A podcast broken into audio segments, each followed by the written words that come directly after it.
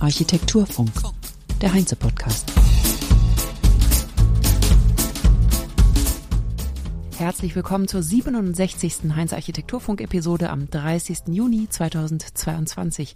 Ich bin Kerstin Kunekatz und mein heutiger Gast ist der Architekt Werner Sübey von HPP Architekten, wo er seit 1989 tätig ist und seit 2008 als Seniorpartner. Wir sprechen über das Großprojekt For Frankfurt, das 2023 fertiggestellt werden soll. For Frankfurt ist ein neues Stadtquartier in Frankfurt am Main mit einer Bruttogeschossfläche von rund 300.000 Quadratmetern aus der Entwurfsfeder des niederländischen Büros UN Studio. HPP-Architekten haben mit UN Studio eine Arbeitsgemeinschaft gebildet nach dem Wettbewerbsentscheid und sie bearbeiten das Projekt ebenfalls als Entwurfsverfasser mit. Das Büro HPP Architekten besteht seit über 85 Jahren und sie beschreiben sich als eine international aufgestellte Partnerschaft mit 450 Architektinnen, Innenarchitekten, Stadtplanerinnen, Generalplanern und Projektmanagerinnen, die weltweit vertreten ist an insgesamt 13 Standorten. Meine erste Frage an Werner Sübey lautete, was war die Rolle von HPP Architekten bei dem Projekt vor Frankfurt? 2016, als der Wettbewerb lief, hat uns der Bauherr angesprochen, ob wir uns mit der Organisation der Untergeschosse in Hinblick auf die Errichtung von vier Hochhäusern auseinandersetzen würden. Wir waren zu der Zeit der Masterplaner des Überseequartiers in Hamburg ähm, und da man in Frankfurt nicht wusste, ob jetzt ein Büro den Wettbewerb gewinnt oder vier Architekturbüros, weil es ja vier Hochhäuser sind, ähm, wollte der Bauherr sicher gehen, dass die Organisation der Untergeschosse bestmöglich abgestimmt ist. Also sind wir parallel zur Wettbewerbsbearbeitung ähm, mit dieser Orga- und Funktionsplanung ähm, betraut worden. Jetzt könnte man natürlich sagen, Hätten wir gerne am Wettbewerb teilgenommen? Natürlich hätten wir das gerne. Ähm, aber auch die Aufgabe haben wir gerne ähm, umgesetzt, was ja in der Folge dann auch äh, wirklich eine Erfolgsgeschichte gewesen ist, da UN Studio das gesamte Projekt für sich entscheiden konnte, also keine vier Hochhausarchitekten sich ergeben haben. Und wir haben uns von Anfang an die beiden Büros gut verstanden und sind dann in eine Arbeitsgemeinschaft gegangen, um das gesamte Projekt gemeinsam umzusetzen. Mhm. Also die, der Entwurf war schon vier neue Hochhäuser und dann ein Sockelgeschoss, was das Ganze verbindet und städtebaulich nochmal fasst. Das ist auf jeden Fall architektonisch, städtebaulich das Besondere. Das ist wirklich außerordentlich. Das ist die, die, diese Konzeption der Konstellation der einzelnen Hochhäuser zueinander ähm, ist hervorragend gelöst und ermöglicht einfach dieses hm, tolle neue Quartier in der Form. Das wäre mit vier singulären Architekturen aller Voraussicht in der Form nicht möglich gewesen. Als ein Ensemble, das dieses Quartier wieder zugänglich macht, das vorher als äh, Bank, Deutsche Bankquartier sozusagen nie zugänglich war, lange verschlossen war. So ist das. Ich erinnere mich nur an 1999, da gab es mal einen Wettbewerb für das Max, hieß es. Das war ein Hochhaus, was die Deutsche Bank auf dem Areal ähm, umsetzen wollte. An dem Wettbewerb haben wir damals teilgenommen. Das wurde nie umgesetzt. Ähm, dieses, dieses Quartier, dieser Block, der hat eigentlich die 80er, 90er, 2000er Jahre wirklich ein stilles und abgeschlossenes Dasein gefristet in der, in der Frankfurter Innenstadt. Nicht? Man hat die Goethestraße da, die Junghofstraße, den Rossmarkt. Das Leben ist im Prinzip drumherum. Und in der Mitte war immer dieses, dieses abgeschlossene Quartier, was äh, abgeschnitten war. Ne? Und die, die Konzeption, so wie sie heute umgesetzt wird, ermöglicht einfach die Verbindung der unterschiedlichen Stadtteile und bringt die zusammen im zentralen Platz, führt alles zusammen und bringt dadurch eben eine große Dynamik in, in das neue Quartier. Und kann man sagen, da hat man sich Zeit gelassen und deswegen ist es jetzt eine gute Entscheidung gewesen? Also nicht, dass dieses Max, das hätte wahrscheinlich anders ausgesehen, die.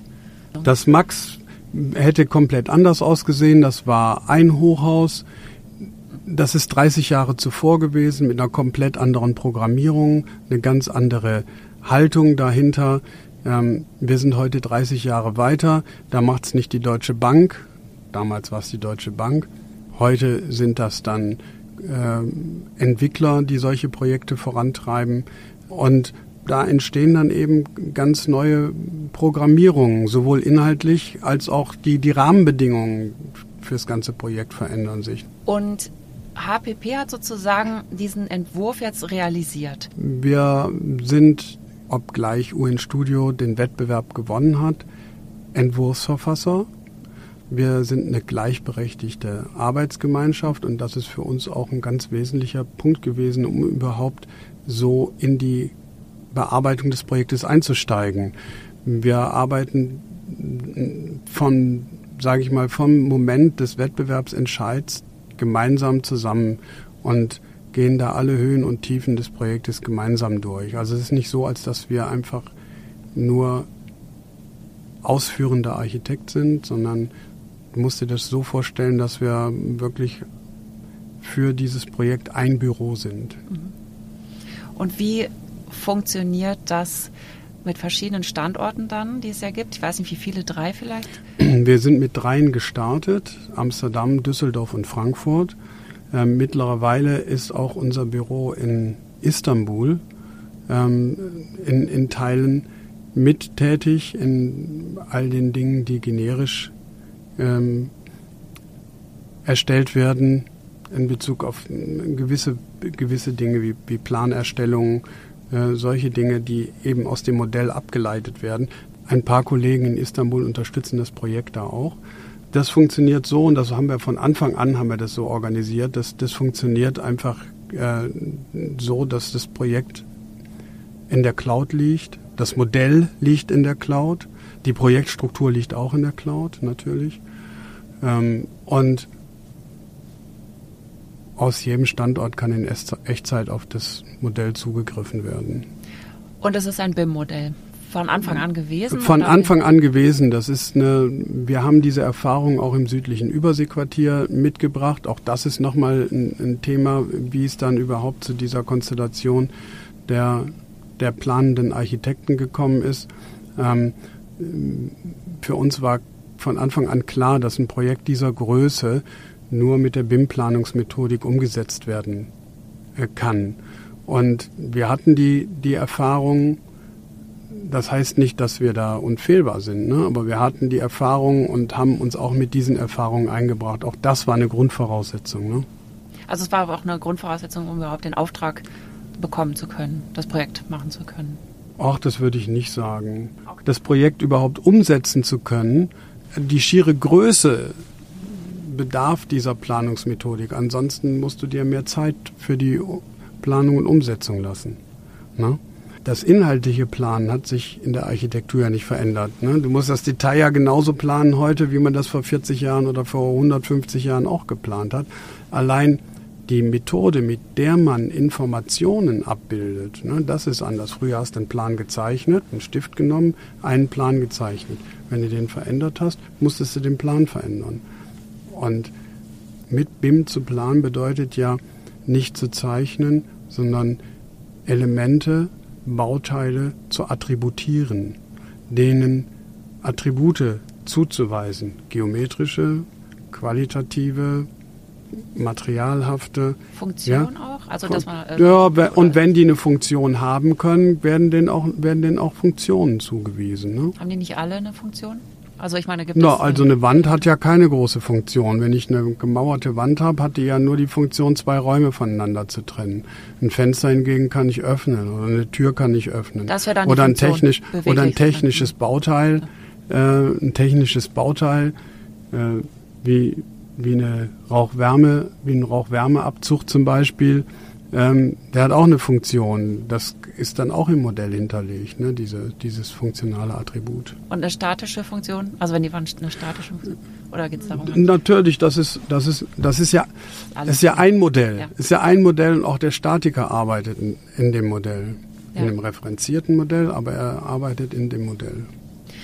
Und wenn alle in diesem Modell arbeiten, die Entwerfer, wenn die etwas verändern, dann ist es sozusagen, also werden da noch Fehler angezeigt. So, man entwirft ja an einer Stelle vielleicht dann und dann hat das Auswirkungen auf das ganze Gebäude. Kann man sich da bei BIM auch drauf verlassen, dass solche Verkettungen dann direkt angezeigt werden oder stelle ich mir das gerade falsch vor? Nein, das stellst du dir genau richtig vor. So ist das. Und das ist im Grunde genommen auch die große Herausforderung. Wir sind einen anderen Planungsprozess gewohnt, als die BIM-Planungsmethodik fordert. BIM kommt nicht aus unserem Kulturraum, unserem, wie soll ich sagen, traditionell gewachsenen Verständnis für, für Planen. Woher kommt es? Aus dem angloamerikanischen Bereich mhm. kommt das. Dort wird ein Designprojekt gemacht und dann gibt es ein Execution-Projekt. Und mit dem Designprojekt, also dem Entwurfsprojekt, was natürlich auch in sich abgestimmt ist, wird das Projekt in der Regel vom Architekten übergeben und dann übernimmt das ein, eine ausführende Firma mit einem Konstruktionsbüro. Ähm, und all das, was dann an Änderungen passiert, passiert in einem anderen Kontext als im Entwurf. Ist das nicht in den Niederlanden auch so? In den Niederlanden ja. ist das auch ja. so. Da ist es auch anders als bei uns. Ne? Und wir hier bei uns in Deutschland, wir haben die HOAI und die HOAI geht ganz anders um. Wir sind im Werksvertrag, im Werksvertragsrecht. Man erwartet bei uns die Fertigstellung eines Werks und wo man welche Änderungen in diesem Prozess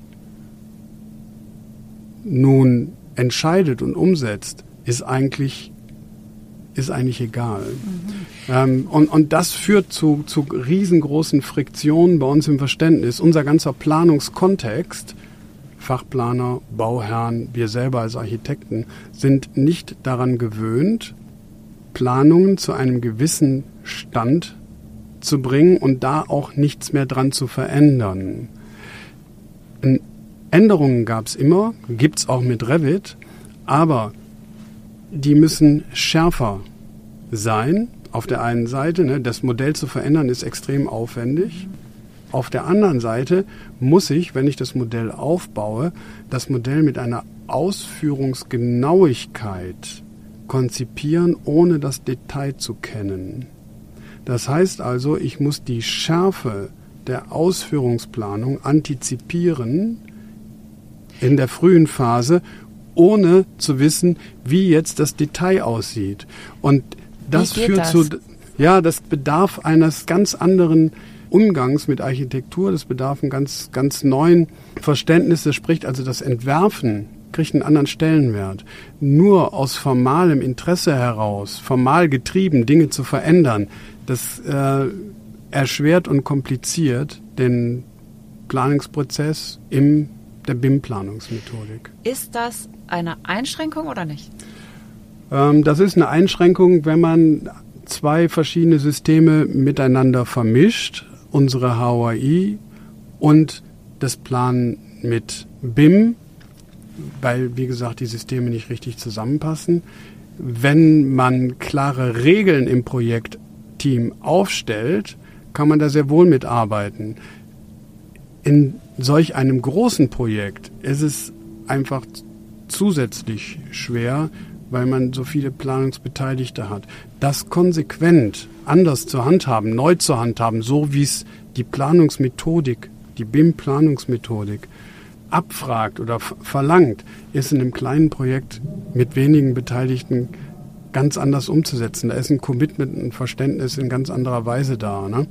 Und man kann sich vorstellen, wenn man 300.000 Quadratmeter BGF hat, wie viel Nutzfläche dahinter steckt, wie viel Programmänderungen daraus auch resultieren und wie viel Änderungen dann wieder in den Planungsprozess reinkommen. Selbst wenn ich den Bauantrag gemacht habe, wir sind ja auch gewohnt, eine Tektur einzureichen mit der Ausführungsplanung.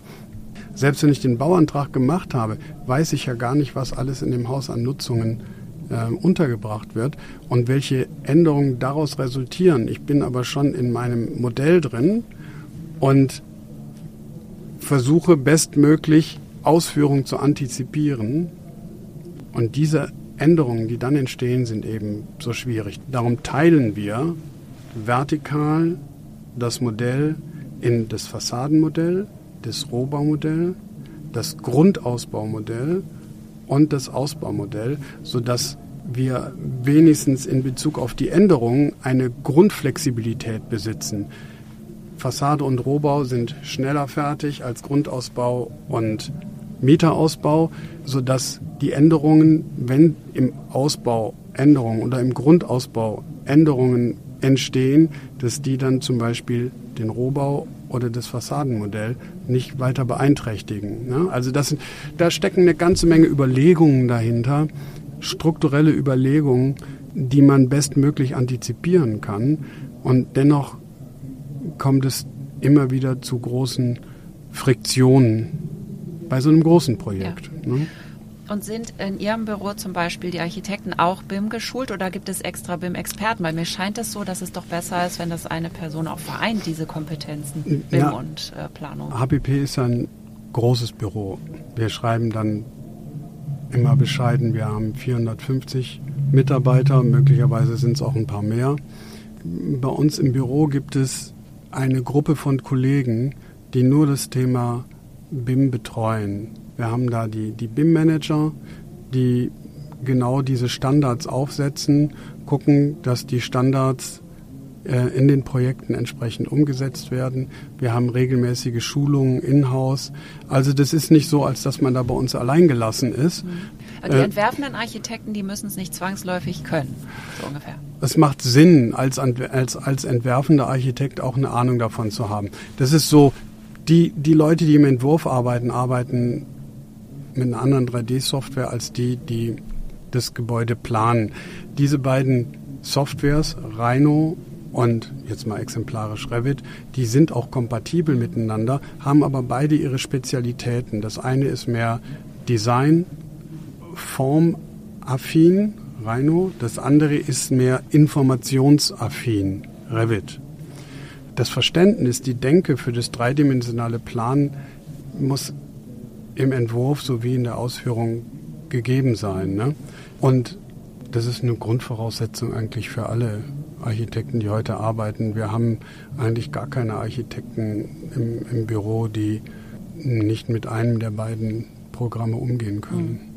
So ganz, ganz wenige Leute, die sehr spezialisiert an Details arbeiten oder sehr spezialisierte ja, Dinge, Dinge bearbeiten die dann möglicherweise an der Stelle nicht so involviert sind. Ja. Würden Sie aber trotzdem sagen, es macht auch für kleine Projekte Sinn?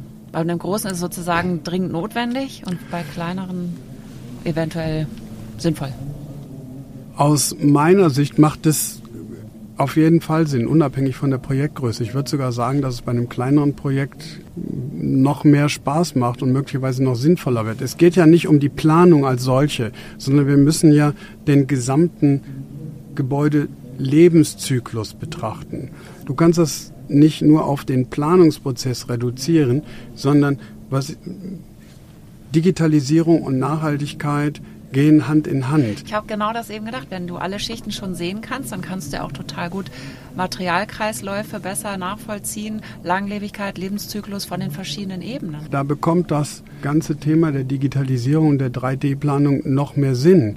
Ich habe ja einen digital, wir erstellen einen digitalen Zwilling mit dem Modell. Der ist ja nicht dazu da, um, damit wir schöner er ist nicht nur dafür da, damit wir schöner planen, sondern er ist ja vor allen Dingen dafür da, um ähm, sauber zu dokumentieren, um sauber, sauber zu dokumentieren, was, was wir tun. Und diese Dokumentation, sage ich mal, als Bild auch zur Verfügung zu stellen für die Zeit nach dem Bau.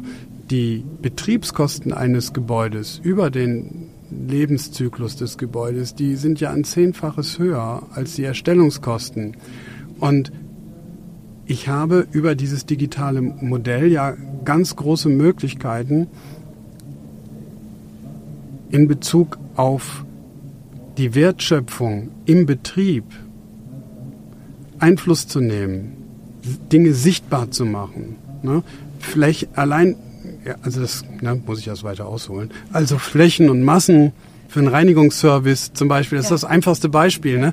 Wenn ich weiß, wie viel Flurzone ich habe, muss ich nicht ausmessen, sondern ich habe das im Modell drin. Ich weiß, wann welcher Teil der Lüftung defekt ist, wenn irgendwo die Lüftung nicht funktioniert, weil die Lüftung im Modell integriert ist. Dann sehe ich, aha, der Lüftungskanal im Geschoss 5 mit der Zuluft in die Nutzungseinheit ist gerade defekt, da funktioniert ein Schieber nicht, da ist keine Ahnung was, ne? kann ich alles sehen. Das kann ich sehen, leicht beheben.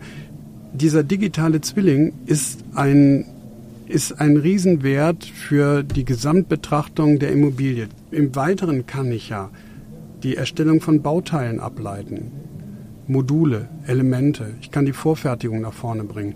Das bedeutet eine höhere Erstellungsqualität. Das bedeutet einen kürzeren Bauzeitraum, andere Logistikzyklen.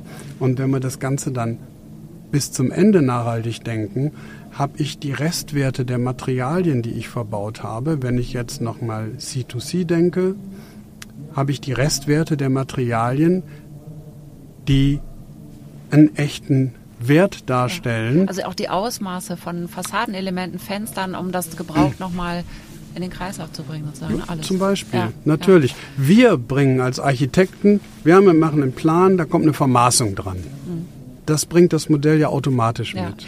Wenn ich dann die Qualitäten dazu tue, habe ich genau das, was du gerade angesprochen hast. Und wenn ich das dann noch intelligent denke und sage, ich möchte kein Verbundmaterial, ich möchte fraktionierbare Materialien haben, habe ich natürlich die ganzen Themen, die auch wiederverwertbar sind, ja. in meinem Datenmodell drin. Und dann kann man direkt eine Datenbank füllen. Es gibt ja immer mehr Anbieter, auch die Datenbanken von gebrauchten das Materialien. Das war das da zum Beispiel. Das auch, ne? genau. Ah, von, von gebrauchten Material, Concula, ja. von gebrauchten Concula, genau. Materialien. Genau. Und was passiert, wenn die Digitalisierung weiter fortschreitet und die Software veraltet? Der digitale Zwilling, wie lange begleitet er dieses Haus? Jetzt mal so ein Beispiel, das sei ja VHS-Kassette aufgenommen und plötzlich gibt es CD und mhm. VHS-Spieler gibt es nicht mehr. Wie, wie geht man damit um, wenn man jetzt da weiter fortschreitet?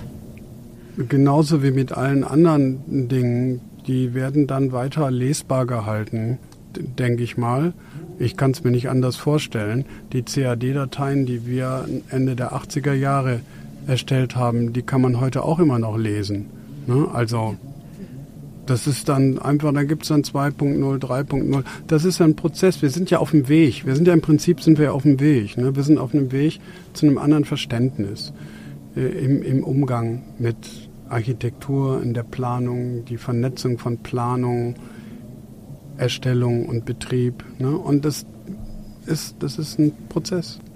Ich habe noch eine allerletzte Frage. Und zwar der Bauantrag, war der digital? Das wäre schön. Dann hätten wir uns die 4000 Pläne sparen oh können. Oh ja, ich meine, im Prinzip sollte das ja auch irgendwann mal klappen. Das ist das schwächste Glied in der Kette eigentlich. Ich möchte jetzt ungern auf die Verwaltung Nein, sch schimpfen, aber das, das ist so, damit das Ganze rund wird, bedarf es einer, einer ganz großen Transformation auch auf der Ebene. Ja. Vielen Dank für das Gespräch, Werner Sübey. Danke, gerne.